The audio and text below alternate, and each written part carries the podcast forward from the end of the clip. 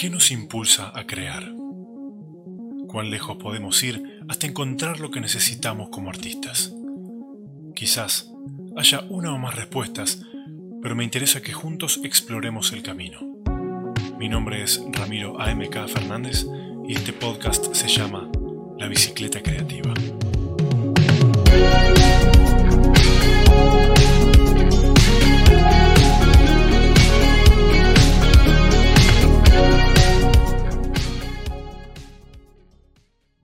El invitado de hoy es Mateo Amaral. Él es artista audiovisual. Su obra surge de imaginar los espacios de la mente. Crea ecosistemas vegetales y meméticos que toman la forma de cortometrajes, instalaciones, pinturas, realidad virtual o conciertos audiovisuales. Formó parte del colectivo Oligatea y del grupo electropunk Hipnoflautas. Participó en clínicas, festivales, exhibiciones y hoy charlamos con él sobre su proceso creativo. Bienvenidos a todos a un capítulo más de la bicicleta creativa. Hoy estoy con un artista y un amigo muy especial. Bienvenido Mateo, ¿cómo estás? Muchas gracias por invitarme, Ramiro. Acá estoy muy bien, muy contento de estar en tu programa, muy contento. Gracias. Está ahí en tus estudios centrales y acá en mis estudios centrales. Tal cual. Tengo, tengo, se ve ahí mi ventana, acá la pueden ver, con todos los árboles que están ahí atrás y una plantita que tengo ahí. Y por ahí está mi gato también, pero no lo ven. Tal vez en algún momento pase por ahí atrás, hay que estar muy atento. Sí, como si fuera un, los últimos capítulos de Shira, creo, que había que decir, bueno, ¿y viste en el capítulo el bichito que estaba escondido y nadie nunca lo veía? Me gusta que tenés un teclado ahí atrás, yo tengo la guitarrita acá. Sí, este es un muy lindo teclado mm, eh, que tiene bastante polvo, polvo arriba. Es de un amigo en realidad, es marca Quicksilver, Quickshot, perdón, Quickshot, que era una marca de joystick de los, de los 90. Sí. Eh, ¿Te acordás de la marca? Sí, sí, sí, tenía un joystick. Y, y bueno, funciona bien. Tiene una tecla que tiene que estar medio pero más allá de eso está muy bien. Lo usas como control y listo, chao. Sí, sí, anda perfecto. Espectacular. Bueno, te cuento un poquito la dinámica del podcast. Y para todos los que están viendo y ven a este como el primer capítulo, la dinámica es que yo, pensando en cada artista y en su obra, imagino o pienso una palabra para que rifiemos y dialoguemos al respecto. Esta palabra es como el disparador que quiero instaurar para este capítulo en especial. Y viendo tu obra, que me parece fantástica y todo el mundo la debería conocer, la palabra que traje para ver qué te genera es ruido. Ruido. Gran amigo el ruido. sí, bueno, muchas cosas. El ruido me genera un montón de cosas. Eh, pienso en el ruido o, como... Yo vuelvo un poco más atrás para poder llegar al ruido. Eh, un poco en general en mi trabajo o, en mi trabajo artístico, desde que empecé a trabajar todo tiene que ver como un poco el motor, digamos, de, todo mi trabajo es que pensar en, los espacios de la mente, digamos, en qué pasa dentro de nuestra mente, tanto nosotros como individuos y, y de nosotros como cultura o como comunidad. Cómo adentro de esos espacios mentales se construyen eh, modelos o como maquetas, digamos, a partir de la información que llega del entorno, de, nuestro mundo. Y nosotros esas maquetas o modelos le decimos realidad, lo llamamos realidad. ¿No es cierto? O sea, yo entiendo que es así a partir de algunas cosas que he leído y creo que funcionamos así, como así construimos nuestra realidad. Eh, y eso es un poco la base de todo mi, trabajo. Yo me pienso en eso, o proceso eso, o no sé, pasan cosas y termina, eh, termino haciendo una pintura o un video o lo que sea. No sé qué tanto se ve reflejado ese proceso interno mío en, en esa obra final. Pero volviendo a la palabra ruido, creo que pasa algo muy importante en relación a cómo se construyen esos modelos, que es que hay mucha información que queda fuera de esos modelos que nosotros construimos, porque no tenemos la capacidad de absorber toda la información del mundo que existe porque es infinita las cosas que pasan en el mundo, las cosas, cada pequeño píxel de realidad eh, no lo podemos asimilar para, para construir ese modelo. Entonces todo lo que queda afuera, como nosotros no podemos procesarlo, le ponemos el nombre de ruido. Y para mí eso fue muy importante el ruido desde el principio de mi trabajo también, como, como darme cuenta de que hay mucho que estamos dejando afuera al construir nuestra realidad. Eh, eso es lo que siempre me interesó del ruido, o como yo siempre vi el ruido. Claro, eh, yo recién estaba buscando las, las definiciones de ruido y ruido dice, por definición, sonido inarticulado, sin ritmo ni armonía y confuso. Y cuando yo pienso en esta definición en relación a tu trabajo, digo, no habla de la parte estética. Y lo que veo es que vos, como espectador, ¿no? Muchas veces generás muchas escenas que son ruido visual, pero de un grado de belleza que para mí es increíble. Entonces eso queda fuera. Pareciera que la determinación del ruido, la definición, está estrictamente con parámetros que exceden a la, a la estética. Entonces hay un mundo que queda abierto para explorar y creo que vos lo explorás. Y hay algo que a mí me llama mucho la atención más allá de lo que vos quieras interpretar con el ruido, o podemos ir más profundo en esta charla, pero primero a nivel estético, y es, che, qué lindo ruido. Nunca, había, nunca me había encontrado diciendo, qué lindo ruido, cómo me gusta ese ruido. bueno, muchas gracias, me siento halagado. este, sí, claro, eh, claro no, que no estoy diciendo claro a que mi obra es maravillosa, eh, soy muy, soy muy, muy, muy humilde. Soy una persona increíblemente humilde. No, mentira, no soy tan humilde. El más humilde del mundo.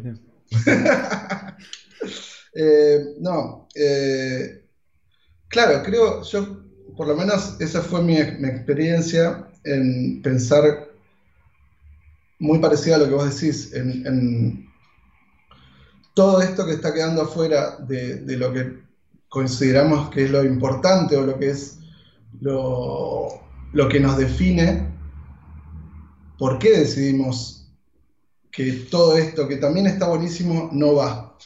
Eh, siempre me llamó mucho la atención eso. Eh, Hablábamos en, otros capítulos, perdón que te interrumpa, que termine el concepto? No, no, no, dale. Digo, eh, un poco que el cerebro está como programado para hacer lo que es necesario para sobrevivir. Entonces, todo lo que tiene que ver con el arte, que es tomar riesgos y gastar energía en eso, no, no parece una tarea eficiente para lo que es el cerebro porque no hace a la supervivencia inmediata del ser. Entonces es como una inversión de energía en qué? En frustrarse pintando un cuadro que no tiene que ver con estar alerta de si viene un animal a atacarte. Claro. Entonces ahí también creo que en, en esa exploración hay algo de poner de manifiesto cuán importante es algo que por ahí queda por fuera de lo esencial, en esto que decís, en ese filtrar. Pero bueno, eh, según algunas teorías, no obviamente es un tema que es muy difícil de explorar porque no existe la información, pero según algunas teorías antropológicas, eh, el ser humano se hizo lo que es en una serie de revoluciones, ¿no? Como tuvo la revolución eh, cognitiva, la revolución agrícola y la revolución eh, social, digamos. El momento en que, no sé si tienen esos nombres exactamente, pero hubo un momento en el que el ser humano pasó de, ser muy pequeños grupos a agruparse en, en, grupos un poco más grandes.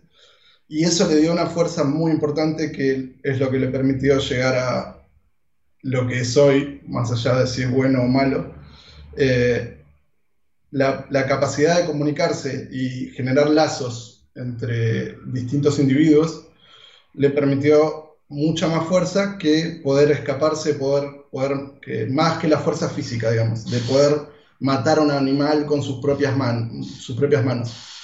Y el arte o eh, todas esas cosas que si bien no son directamente efectivas, como es cazar a un animal, le permitieron esa, ese poder súper super avanzado, digamos. Así que no estoy tan seguro si realmente eh, es tan secundario. Eh, no, no, es para cuestionárselo, digo, también lo que es la, revolución tecnológica o industrial, que te da herramientas y herramientas secundarias, que son herramientas para crear herramientas, y que empieza a ser un sistema que solo empieza a crecer.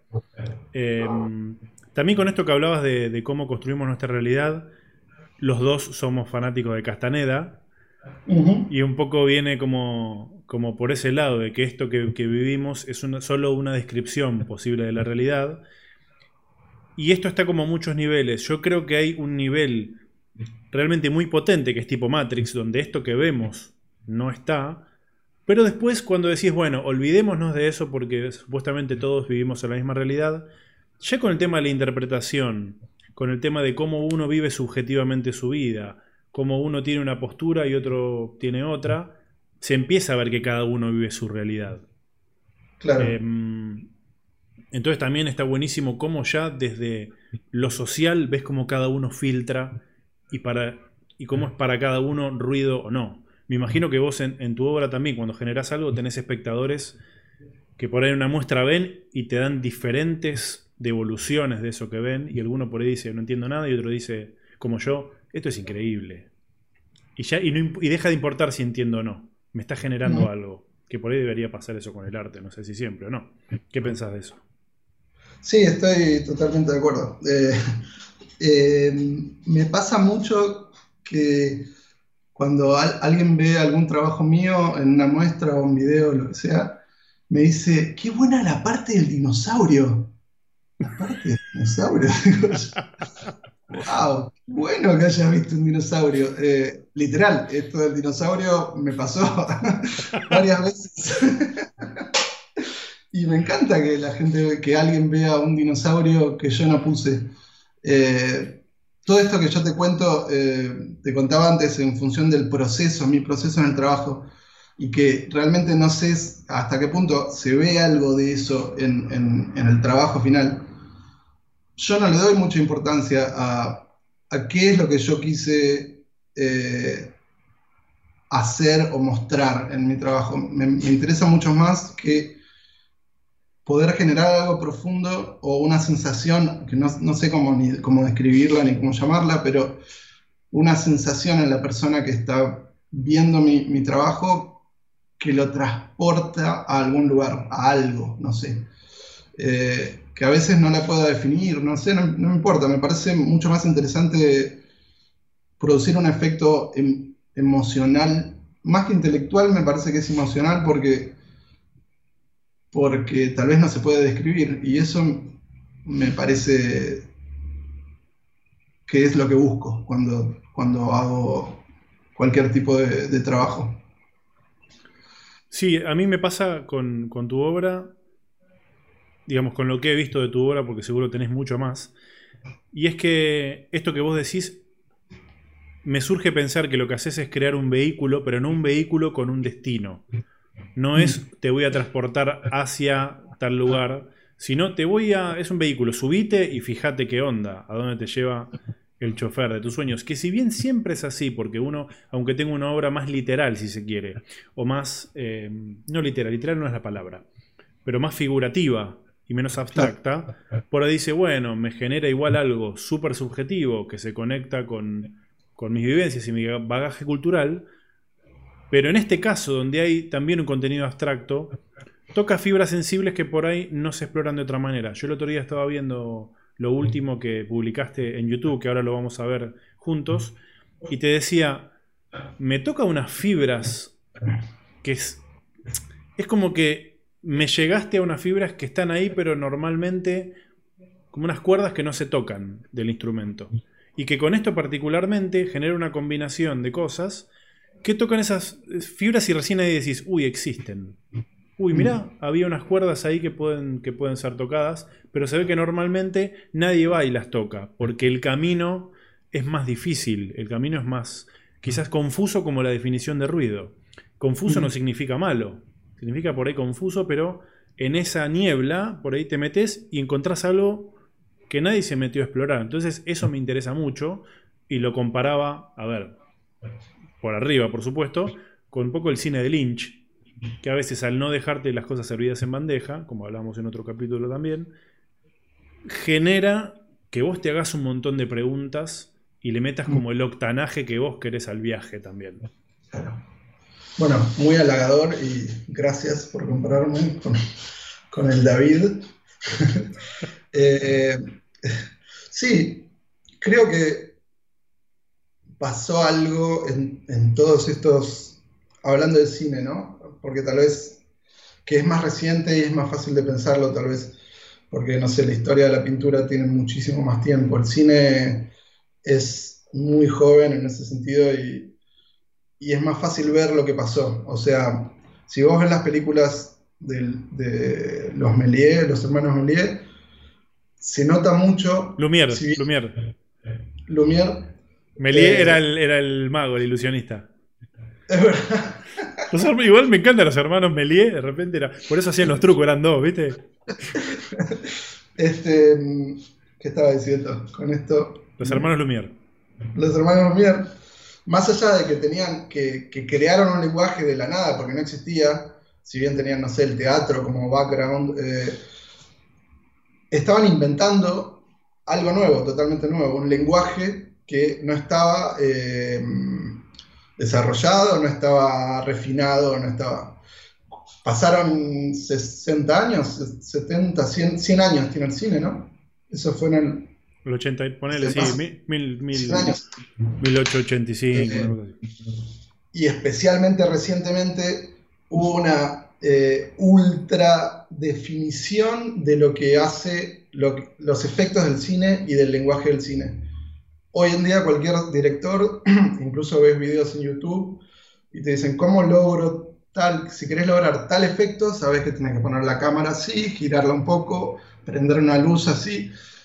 Es como que hay todo un manual de las cosas que funcionan en cierto sentido. Y no creo que esté mal, no me parece para nada mal, me parece que es una evolución de un lenguaje que es súper interesante, súper válida y súper...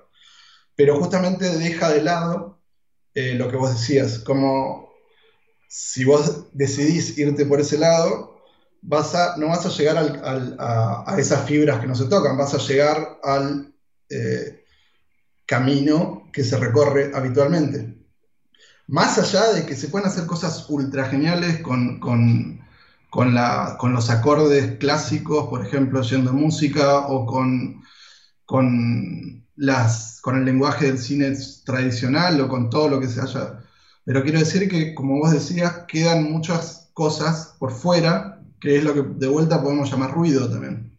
Sí, a mí, me pasa que siento que, en base a lo que vos estás diciendo, quizás se empieza a definir un lenguaje en el cual dice, bueno, estas son las consonantes, estas son las vocales, estas son, no sé, las 100 palabras básicas, pero después construir un discurso puede tener un vuelo propio, digamos, así como hay directores que hayan definido que si la cámara la girás así, genera como que hay cierto caos emocional en la escena o cierto intriga, o si moves la cámara así, genera como viaje porque parece que hay ruido en el, en el pavimento y estás viajando a alta velocidad, lo que sea, eso define ciertos aspectos del cine.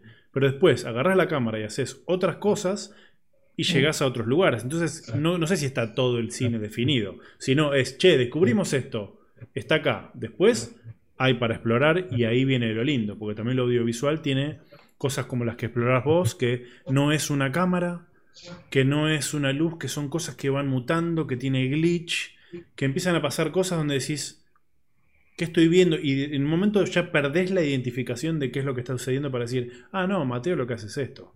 Por ahí lo que podés pensar son los procedimientos para llegar a ese resultado, pero es difícil describir ese resultado. Entonces, para ahí generás algo que incluso hasta... O sea, es, es una técnica generativa, me imagino yo, vos me dirás, entonces el resultado que vas a hacer por ahí siempre es diferente. No estás diciendo, ay no, este píxel lo quiero dos píxeles más allá. Genera una especie de caos. Sí, eh, es generativa hasta cierto punto. Ahora, recién ahora estoy, bueno, algunas cosas sí que hacía antes ya eran generativas, se podría decir. En realidad, recién ahora me estoy metiendo un poco en lo que es generativa propiamente dicho. Antes lo que hacía, con bueno, una de las cosas que pusiste en el reel del principio, la cosa más glitch, que lo que se le dice data mosh, eh, no sé si se, le, se podría llamar generativo eso porque es más bien, eh, no usaba un programa específico para hacerlo, sino que iba a romper un archivo directamente. No romper un archivo de video para que suceda este error. Eh, lo, que, lo que yo entiendo por generativo, tal vez me confundo, pero generalmente son programas que tienen ciertos cableados y ciertas cosas que generan algo que va cambiando con muchos valores random, etc. Eh, sí, yo me refiero un poco a que obviamente está vinculado con el ruido al caos. Yo creo que, así como está este contraste de caos y cosmos, que tiene que ver con lo, el desorden total y el orden total, el ruido es un poco, pertenece al mundo del caos, y vos lo que generás, aunque digas, bueno, voy a romper esto, Justo en el capítulo anterior hablamos con, Juan acerca de, ir a romper la obra, como también uno correrse de la zona de confort. No estás diciendo, bueno, esto va a tener exactamente este resultado. Por ahí rompes el archivo y te, digamos, te sorprende el resultado mismo. Tal cual, sí, sí, sí. Sí, sí em, yo literalmente trabajaba rompiendo el archivo cuando hacía este, todo esto de DataMosh y era muy incómodo, era, estaba lejos de la zona de confort porque, porque no siempre funcionaba. O sea, pasaba horas tratando de romper un archivo, eh, generaba todo, era un proceso medio largo y tedioso. Y una vez que tenía el archivo, lo abría para ver el hermoso distorsión y lo que había, y estaba perfecto a veces. Muchas veces pasaba eso. Era como que. No estaba roto, digamos. No estaba roto, claro, no, estaba, no se había generado porque no sé qué es lo que pasaba, pero se iba, eh, como eran cuestiones de codecs y cosas de, drivers de, la computadora que yo en realidad no, entiendo, no manejo, eh, pasaba el tiempo y todo cambiaba, entonces tenía que empezar todo de cero y volver para atrás y encontrar la forma de que se rompa de vuelta. Este, y, bueno, era bastante tedioso. Eh, ahora, en mis últimos trabajos, ahora estoy trabajando con, mucho con mi hermano, eh, John Solro, que es un programador de muy, muy alta, alta gama. Eh, es un genio total. Ahora está trabajando en una empresa, no sé cuál es el nombre de la empresa, pero está trabajando en el Flight Simulator de Microsoft. Ok. Así que estamos colaborando y y me está ayudando mucho a... Eh, bueno, lo que vamos a ver ahora, el video este que vamos a ver hoy, tiene muchas cosas hechas en, eh, usando inteligencia artificial. Bueno, estoy usando, estamos usando Unity, Unity 3D, que es, eh, para los que no saben, es un, un motor de videojuegos que se usa para, para hacer videojuegos y que tiene un muy buen motor de, render eh, visual en tiempo real. Eh, además de todo un sistema de programación y montones de cosas que se pueden hacer, que eso es lo que nos permite meter inteligencia artificial. En la última parte de este video que vamos a ver, aparecen una serie de personajes que, que están en su mundo y van haciendo cosas y están en la suya. O sea, si bien yo les programé una serie de animaciones, eh, no programé sus acciones. O sea, no programé, bueno, ahora vos vas caminando hasta allá y te encontrás con este y hablas y no sé qué, sino que los soltamos en ese mundo y ellos hacen sus cosas. Y, eso es totalmente lo que vos decías, es como, bueno, a ver, hagan algo. Y yo los voy grabando y, y bueno, van pasando cosas hermosas, y muy inesperadas y muy divertidas y muy ridículas. Y es espectacular, es fantástico. Es hermoso. a mí me pasa mucho en, cosas que he hecho yo, que lo que me gusta es generar un, mundo, no a ese nivel, sino por ahí una arquitectura o una topología y entrar, y entrar a sacar fotos con una cámara virtual y empezar a ver qué zonas me gustan. Entonces no es que estoy construyendo un cuadro, digo quiero una columna acá o quiero una montaña acá, sino que genero una montaña random y me meto para sacarle fotos, como esta cuestión de, de, lo inmersivo. O sea que me imagino que debe ser muy loco que vos incluso tires pequeños seres que se juntan, charlan y por ahí te dicen, che, loco, no seas chismoso. Y vos decís, pará. O sea, jugar, jugar a ser Dios, digamos. Tal cual. Sí, bueno, esto que decís es, eh, es muy lindo también, esto de meterse a construir algo y meterse con una cámara. Bueno, es un poco esto también lo que, lo que podemos hacer con, en este mundo, con estas criaturas. Y es, eh, bueno, también una manera de un poco ruidosa en ese sentido, porque no estás desde el principio diciendo la composición va a ser así, tengo esto acá y esto acá. De vuelta, que no, no, no, me parece un mal acercamiento, de hecho está buenísimo y no creo que nunca deje de usarlo tampoco, porque es, eh, no sé, algo que, que, está hace muchísimo tiempo y se refinó durante muchísimo tiempo y nos permite hacer cosas súper interesantes. Pero pero la posibilidad de usar el ruido y, poder meternos de ese lado y ver, a ver qué me encuentro por acá, qué tengo acá, es súper rica también, es súper interesante. Sí, tanto el control como la pérdida del control creo que son dos herramientas fundamentales que tienen que ver con, con esta flexibilidad del arte. Lo que yo te pregunto de este mundito que me reinteresa es, vos ponele, tirás una simulación y después con este comportamiento random vos podés ir y volver a lo que quieras o cada vez que le metés play es lo que sucede y si no lo agarraste ahí, te la perdiste. Es siempre, siempre nuevo, ¿no? No se repite. O sea, eh, no es infinito, no es, no es totalmente infinito. Hay ciertas tendencias, o sea, nosotros le podemos programar eh, a cada uno de los personajes eh, que puede ser a mano o bien por, por otro, por otra secuencia de, programación. Eh, por ejemplo, a vos te tenés hambre, sos un chabón que tiene mucha hambre, entonces vas a querer ir a comer. me programaron a mí, eh, básicamente. Y a mí también. es que es tan rica la comida, ¿no?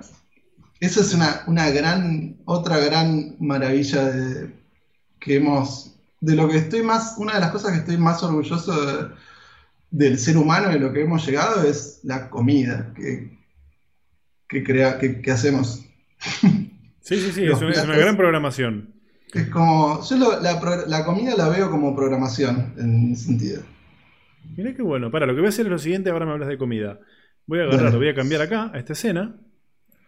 Y le vamos a poner play a esto y si se termina le ponemos play de nuevo. No importa, porque podemos hablar sobre esto. Vamos a dejar eh, cómo empieza este video. Así que la comida te parece programación. Y sabes que me costaría un poco explicar por qué, pero siento, siento que son... Eh, no sé por qué, pero lo siento como programación. Y, y también como meditación, también. Como, no sé, yo, como decíamos, no sé si hablábamos un rato antes, Estamos ahora, especialmente en estos tiempos, como sumergidos totalmente en el mundo virtual eh, todo el día, desde que nos levantamos hasta que nos vamos a dormir. Eh, en mi caso, el momento de ponerse a cocinar es muy... Em, es el momento en el que salgo de eso, en el que salgo de ese lenguaje virtual y entro al lenguaje más físico y táctil, digamos, de tocar, cortar las verduras, cortar esto, saltear, poner aceite, poner condimento. Eh, y es a la vez meditativo de relajación y me permite llegar a, otras cosas, no sé, a otros, a otros estados, a, otros, a otras situaciones. Y a la vez preparar un plato que después vas a comer y que va a ser riquísimo. Claro. Eh, y que te va a generar cosas. Tal cual. Sí, lo único, el único paralelismo que encuentro con, la programación o el diseño es cuando se te borra un archivo y llorás como cuando cortás cebolla, ¿viste? ¿Qué decir por qué? ¿Por qué? Eh, pero no, es espectacular. Y también tiene esto de la combinación. A ver, cuando programás un poco, después empezás a ver con esos ojos de Matrix todo lo que te rodea. Como cuando haces modelado 3D o de repente empezás a hacer materiales. Los materiales son eh, si algo es metálico, si algo tiene, no sé, un material como si fuera un ladrillo, una pared o lo que sea. Y tienen propiedades los materiales, para aquel que esté viendo y no sepa lo que es el 3D. Entonces de repente estás modelando un auto, le haces el material auto y salís a la calle y empezás a mirar autos. Y decís, uy, mirá cómo brilla acá. Y nunca miraste un auto antes. Entonces. tremendo, sí, sí, tremenda esa situación. Perdón, te interrumpí. No, no, no, tranqui. De la misma manera creo que con la programación quizás estás conectado con eso. Y estás armando una receta o un plato y te empiezan a caer códigos. O variables. Sí. sí. en ese sentido creo que es. A mí eh, me, pasó una vez que yo estaba descubriendo el mundo nodal, o sea, la manera de programar internamente en un programa a través de nodos. Y me, empecé a analizar mi situación psicológica y se la quise explicar a mi terapeuta en una sesión de forma nodal. Me miró y me dijo, bueno, vas a quedarte acá un par de años más, pero, pero fue como que yo ya veía mis problemas de forma nodal, porque estaba trasladándome a esa estructura de pensamiento. Eso es muy loco también. Tal cual, sí, sí. Es, como que cambias uno de los sistemas operativos de, la, mente y, y lo aplicás a otra, haces un switch de modo, digamos, y, entras en esa modalidad. Eso de que decías de, los materiales, me, acuerdo muchos momentos en los que me ha pasado eh, eh, periodos de tener que hacer muchos materiales muy intensivos. Y sí, salía a la calle y decía, ese árbol tiene un, eh, mapa de BAM y no sé qué, y esto es como analizando todo. y, de repente pasan cosas que ves a alguien por la calle y decís, tiene el V de la cara corrida esa persona. si empiezas a ver errores y decís, eso está mal ese material. Y es la vida real. Esa nube está mal recortada. Dale, ponete las pilas. Sí, sí ves que la realidad está mal rendereada. Muchas veces está mal rendereada. ¿Qué estamos viendo acá? Contame un poquito. ¿Esto también tiene intervención de inteligencia artificial o es todo eh, sí, este es eh, el primer capítulo de una serie que se llama Éramos la humanidad. Y mm, eh, sí, al, final del capítulo aparece esta escena que, hablábamos recién con estos personajes con inteligencia artificial. Y toda este proyecto lo estamos realizando en conjunto con mi hermano, que él, es el, más allá de la cuestión de esta inteligencia artificial, también me ayudó a construir un sistema de composición dentro de Unity, eh, que es como una especie de mixer de video que recibe por, eh, por OSC, que es un, protocolo similar al MIDI, digamos, para los que saben de música, eh, información desde Ableton Live. Entonces yo uso eh, Unity y Ableton Live y me saco encima todo el pipeline tradicional de 3D o de, cine o de lo que permite una posibilidad de componer mucho más táctil, digamos, y mucho más eh, musical, si se quiere. Onda, vos usas música para eh, mover las cámaras o las luces o la animación? Claro. Eh, en, este, en este video no está editado, digamos, de un Premiere o ningún programa de edición, sino que está todo hecho desde el Ableton Live. La secuencia está construida dentro de Ableton Live. Y en cada, cada, cada cambio de escena es un, un canal de Ableton Live, le está mandando una señal a Unity que le está diciendo, bueno, ahora este objeto no, va a este otro objeto. Ahora esto, ahora eh, levantame la, información de, intensidad de uno de los canales de audio y con eso modificar tal parámetro de tal objeto. Por ejemplo, en esto que estamos viendo ahora, eh, es un objeto que tiene una simulación de, como si fuera una tela y está siendo movido por un viento que la intensidad de ese viento está controlada por la intensidad del sonido de uno de los canales que viene de Ableton, de Ableton Live. Ah, muy bueno. O sea que vos con, música estás controlando qué tanto ruido hay en la escena, digamos, qué tanto viento y turbulencia hay en ese mundo. Exactamente, sí, sí. Qué lindo. El resultado está increíble aparte. Qué bueno, muchas gracias. Y lo que se, ahora no estamos escuchando porque bueno, estamos eh, hablando, pero lo que se escucha es ese input también, o después dijiste, bueno, esto me sirvió para tirar el video, pero el audio lo hago aparte y le hago otro sonido. Eh, no, es el mismo sonido, todo es el mismo, el mismo soundtrack que modifica. Algunas veces sí, por ahí eh, arranco con una cosa y digo, bueno, esto estuvo bien, pero tal vez puede ser otra cosa. Pero casi todo es el mismo sonido que usé para, para generarlo es el mismo sonido que, escuchamos. Claro.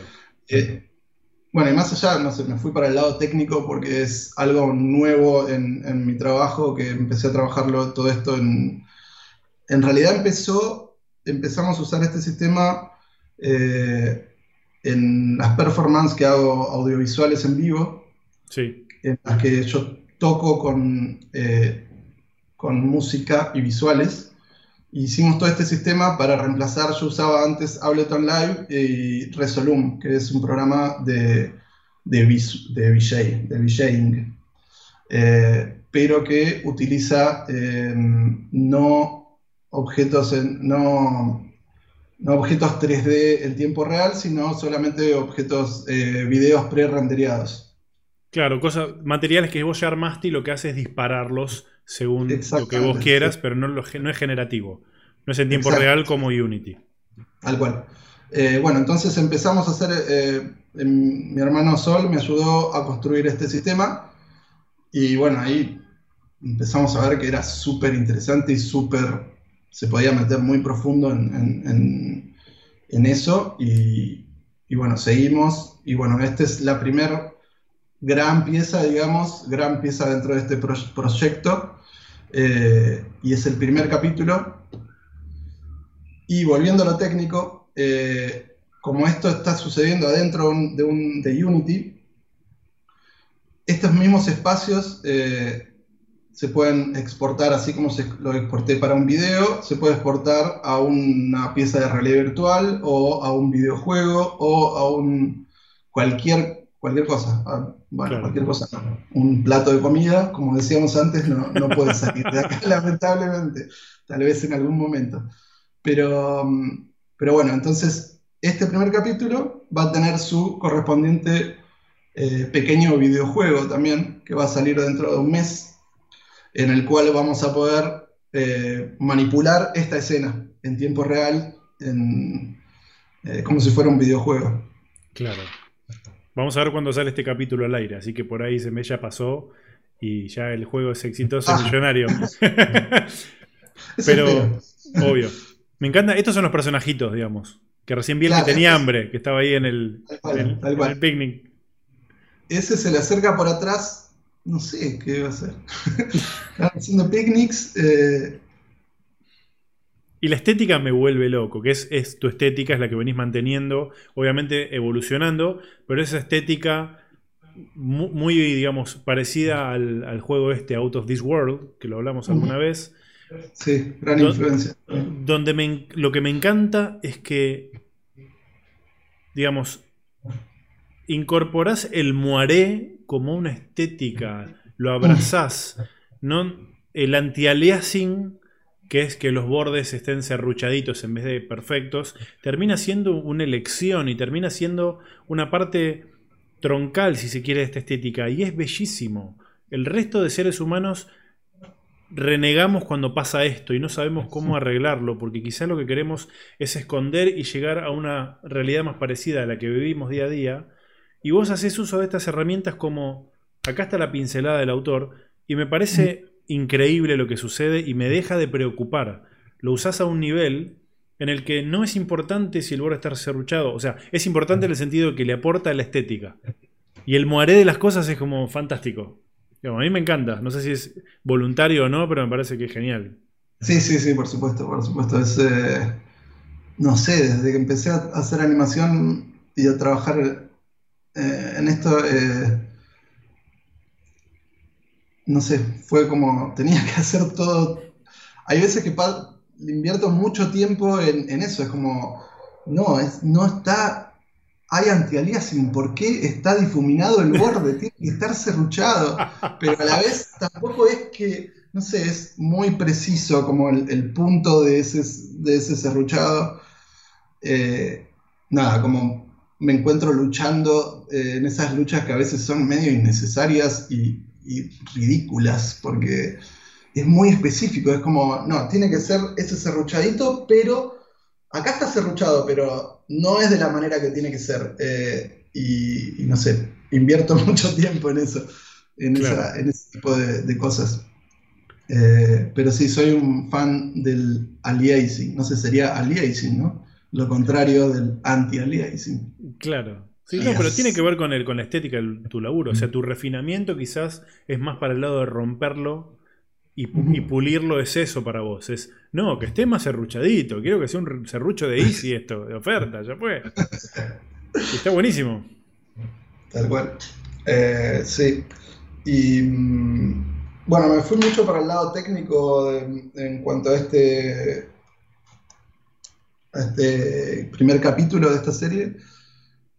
Pero bueno, no sé, estábamos hablando de eso, ¿no? Sí, Pero... a, mí lo, a, mí lo, que me interesa, obviamente lo técnico me parece fantástico porque es lo que se viene y esta tecnología termina siendo una herramienta que nos permite seguir creando cosas con, con, más libertades, ¿no? En vez de...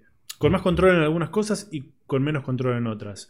Lo que me interesa particularmente también, siendo que me gusta tanto tu obra, es entender qué te pasa a vos cuando creás y digamos, ¿y por qué creas? Porque vos tenés obviamente una profesión, un trabajo comercial que también tiene que ver con el 3D y con otras piezas, pero esto es tu propia obra. ¿Por qué de mm. repente te pinta hacer tu propia obra? ¿Y cómo enfrentas ese proceso? ¿no? Eh, sí, no, es una pregunta complicada, porque mm, no sé por qué. Es como, no, no existe la posibilidad de no hacerlo. Es como, no es que yo decido hacerlo. No puedo no hacerlo.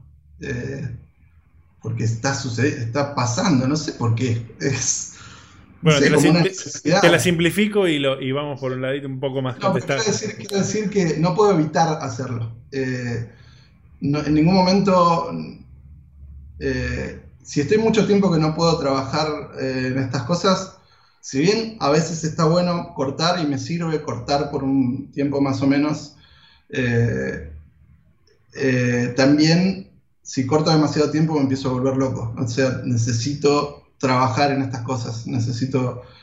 Eh, es una necesidad, como antes hablábamos de las necesidades. no puedo no hacerlo. Ok, y en, el, y en el proceso de crear, en esta necesidad compulsiva de, bueno, es algo que tengo que hacer como algo más en mi vida, ¿en qué partes del proceso hay ruido? ¿Cómo lo ves en relación a la, creación, no? Sí. Em, bueno, en este caso, en, esta, en este video, hay ruido en varios eh, ruido más que ruido, digamos, es esa cosa de no estar controlando cada, aspecto en algunos de esos en algunos de esos aspectos como las, usar simulaciones, usar inteligencia artificial, eh, pero bueno, no es, no es ruido, ruido en el sentido del en el que estamos hablando. Creo que más ruido tal vez hay en el proceso de, de pensar las ideas y las imágenes y los, escenarios y todos estos espacios que, construyo, en el sentido de que suelen ser procesos, es un proceso muy, muy estirado en el tiempo. Por ejemplo, eh, en todas, varios de los objetos y elementos que están en, esta última escena, eh, son dibujos y, conceptos que hice hace tal vez 10 eh, años y los tengo guardados en un cuaderno y como que se van amalgamando y mezclando y tomando otras formas eh, en el en la mente O sea, porque, porque vos vas cambiando a medida que pasa el tiempo, digamos. Claro. Y, y se van transformando y pasando de una cosa a otra y, y volviendo al anterior. Es como... No sé si es el ruido, no sé si responde a la pregunta. No, quizás a mí un poco lo que me pasa es, eh, y voy a poner más material tuyo, así que vamos a volver a esta escena. Dale. Y vamos a poner más cosas. Para que la gente vea, se informe, crezca. Este, no, digo, a veces, viste que existe el ruido, eh, eh, cuando uno quiere plasmar una idea o tiene una intención, y la transición que tiene de la intención a la materialidad final tiene un montón de ruido y que uno tiene que ordenar para materializarlo. Entonces, así como uno tiene un ruido y va filtrando, como hablábamos, hasta llegar a lo que es necesario comunicar para uno, también quizás en ese proceso quiero saber qué, te resulta más ruidoso o más caótico, hasta entender, ok, va por acá. Y también lo que rescato, eh, más allá de, tu respuesta, es que quizás mucho de eso que queda afuera después lo volvés a incorporar porque es el, motivo de lo que estás haciendo crear. Eso me parece muy interesante. Bueno, en ese sentido, me resulta muy difícil eh, eh, sacar ciertos elementos. Es como que pongo justamente en función de esto de que hablábamos, de pensar que estamos dejando afuera información en nuestra construcción del modelo de realidad, me resulta difícil filtrar eh, y eliminar elementos que pensé. Entonces suele pasar que eh, está todo, pongo todo, todo, todo. Y eso es, algo que recientemente trabajando con mi hermano justamente, que es medio todo lo contrario, porque al ser programador, él me decía, en sus palabras, me decía, vos trabajás desde la complejidad y yo trabajo desde la simplicidad. Él como es programador, eh, tiene que empezar desde lo simple para poder complejizarlo. Y yo empiezo desde lo complejo y lo dejo complejo. o sea, amontono miles de millones de ideas, ideas, ideas y conceptos y cosas y dibujos y cosas. Y después es eso. Ese caos infinito de cosas, muchas, muchas, muchas cosas y muchos conceptos. Pero también filtrás. También filtrás porque seguramente, digo, también filtrás porque por ahí hay ruidos que no te gustan y hay muchas capas que por ahí no terminan sumando a tu producto aunque sumen a la cantidad de capas. Ah, tal cual, tal cual, sí, sí, sí. Sí, no, no, soy bastante obsesivo también, más allá de eso, más allá de que dejo todos los elementos, eh, eh, como que trabajo mucho, mucho tiempo, como que necesito Pasa muy pocas veces que un video, una pintura mía es, lo hice y listo, ya está, eh, quedó así en, no sé, una jornada de trabajo, por ejemplo. Generalmente es, necesito darle, darle, darle, darle, darle, porque al principio no me gusta y es todo un proceso eh, largo, largo y casi infinito.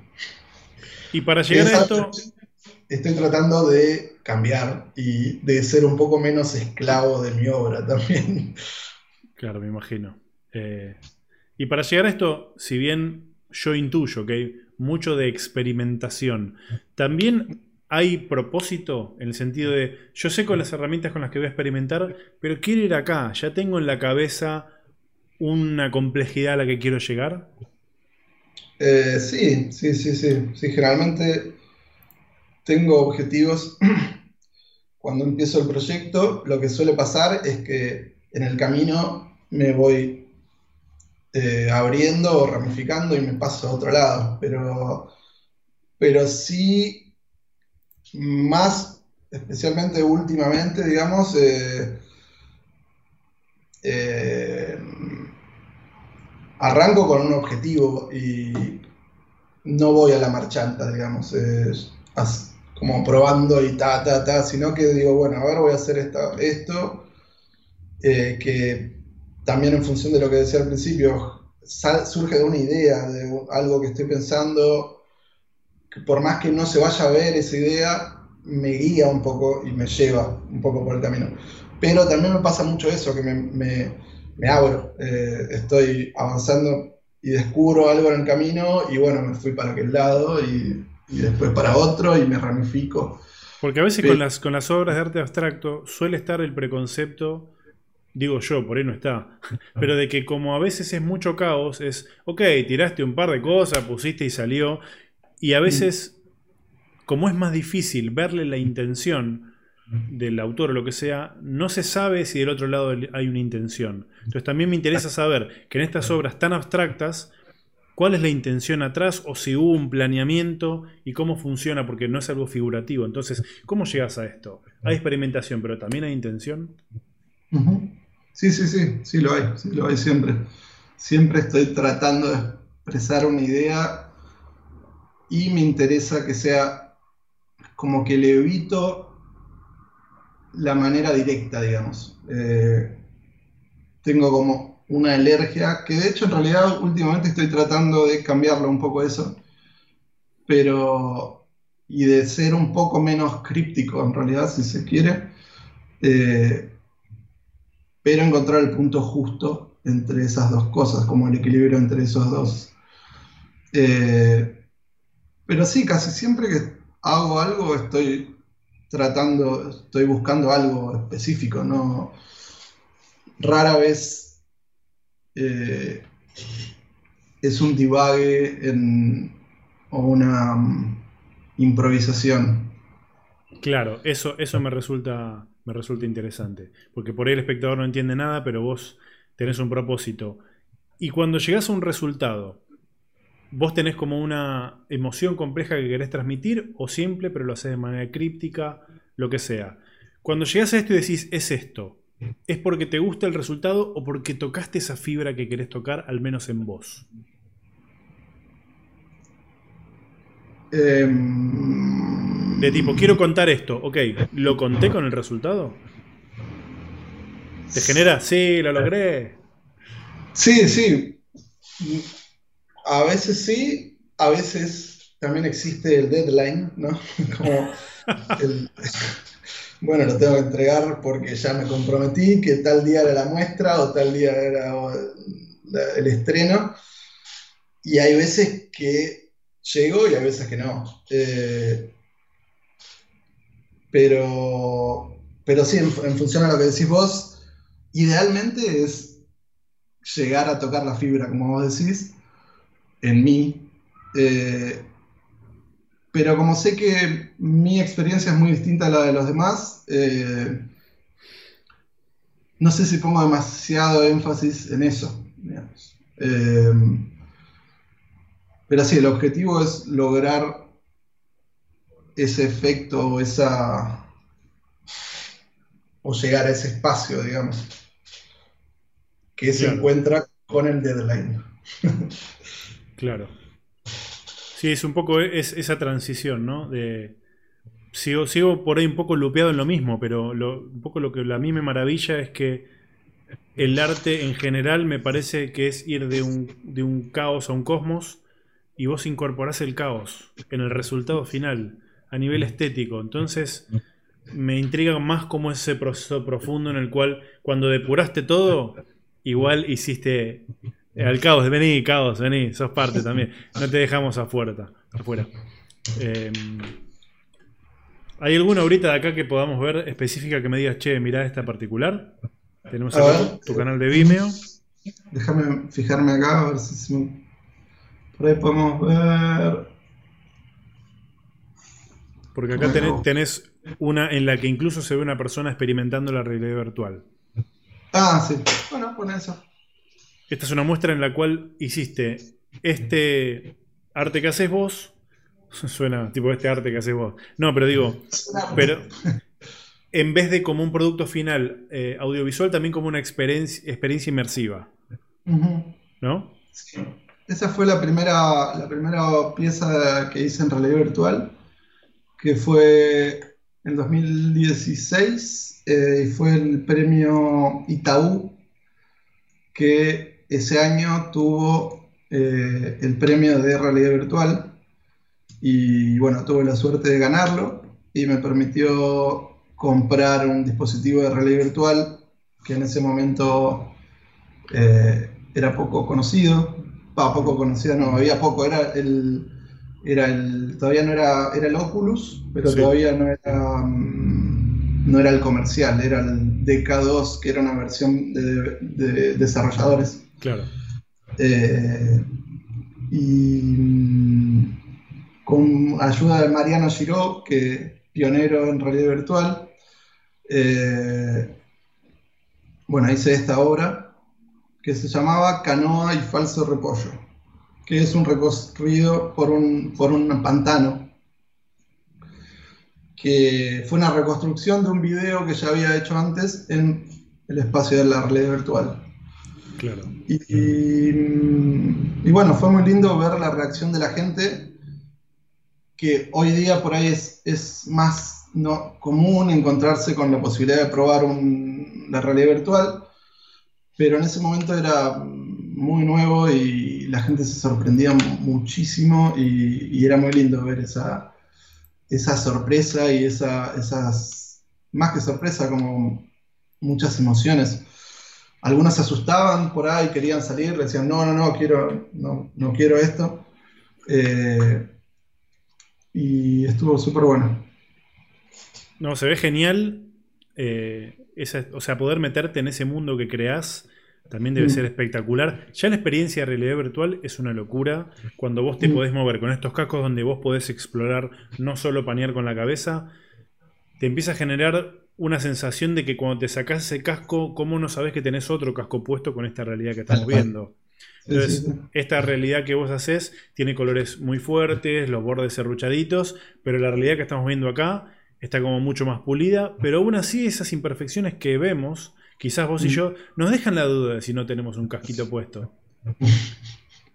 No, aparte también, o sea, en, la, en la realidad virtual tenemos el borde serruchado, tenemos, claramente podemos identificar que no es la realidad todavía, pero ¿por qué? Porque conocemos la otra realidad que llamamos realidad, eh, pero si hubiera otra realidad que fuera más real, que fuera más fiel a la realidad, podríamos juzgar si la realidad que vemos con los ojos abiertos está bien o mal rendereada.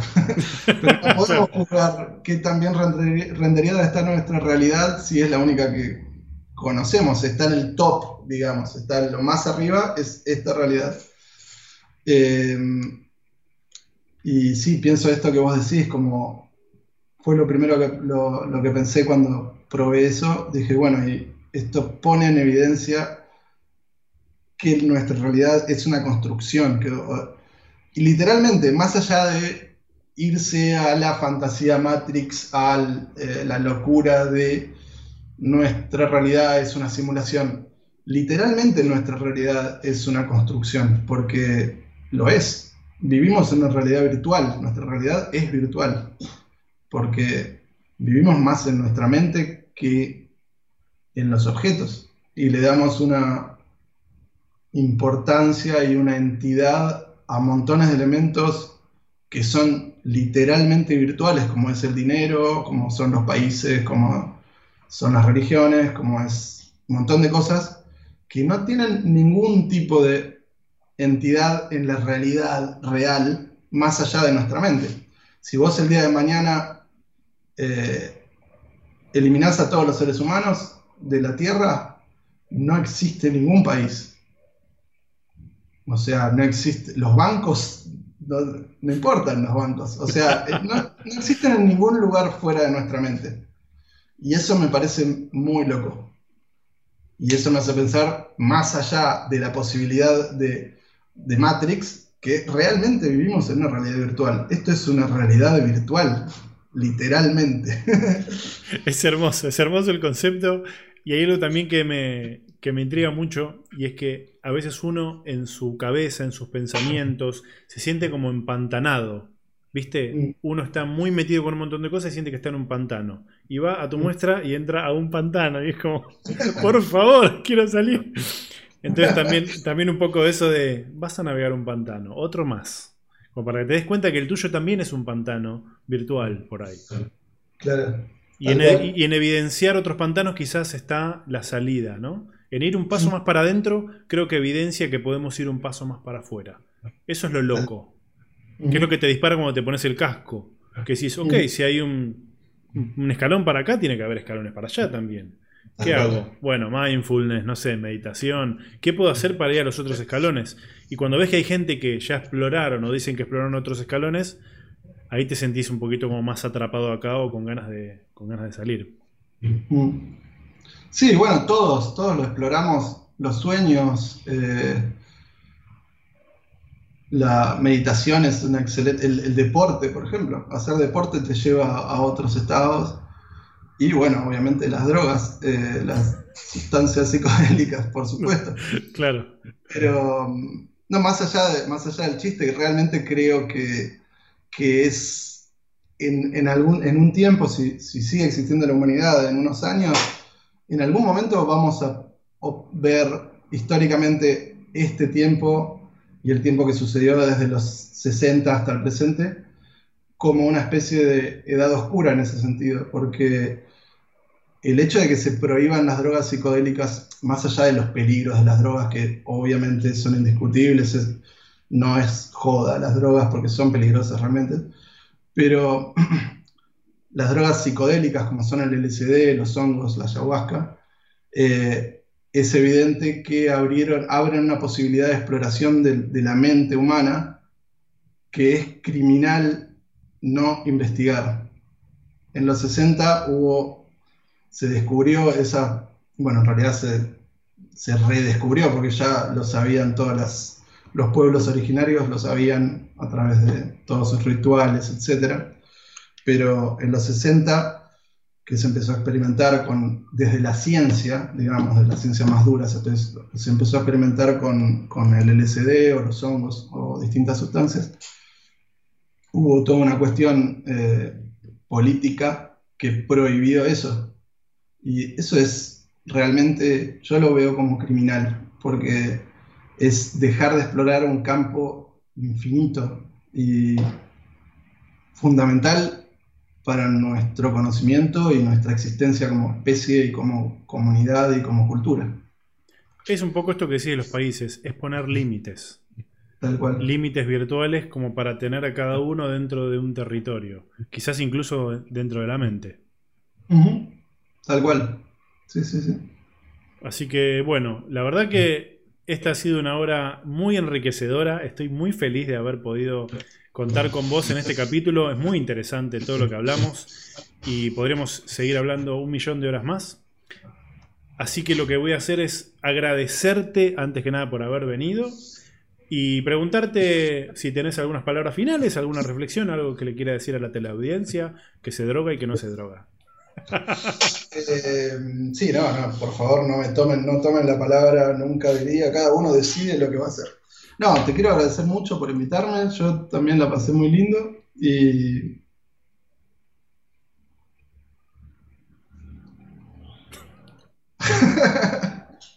Nada, sean felices. Eso es lo que puedo decir. Traten de ser felices. Traten de ser felices. Tratemos de vivir lo mejor posible en la realidad que estamos construyendo. Tratemos de construir la mejor realidad posible. Me encanta, me encanta. Me quedo con eso. Así que ya estamos construyendo esta realidad de podcast increíble. Así que vamos con eso. Les agradezco a todos por ver. Por favor, likeen, compartan, suscríbanse, comenten para que el trabajo de Mateo sea visto por todo el mundo. Y nos vemos la próxima. Chao, Mateo. Chao, Ramiro. Gracias por invitarme. Chao, chao, chao, chao, chao, chao.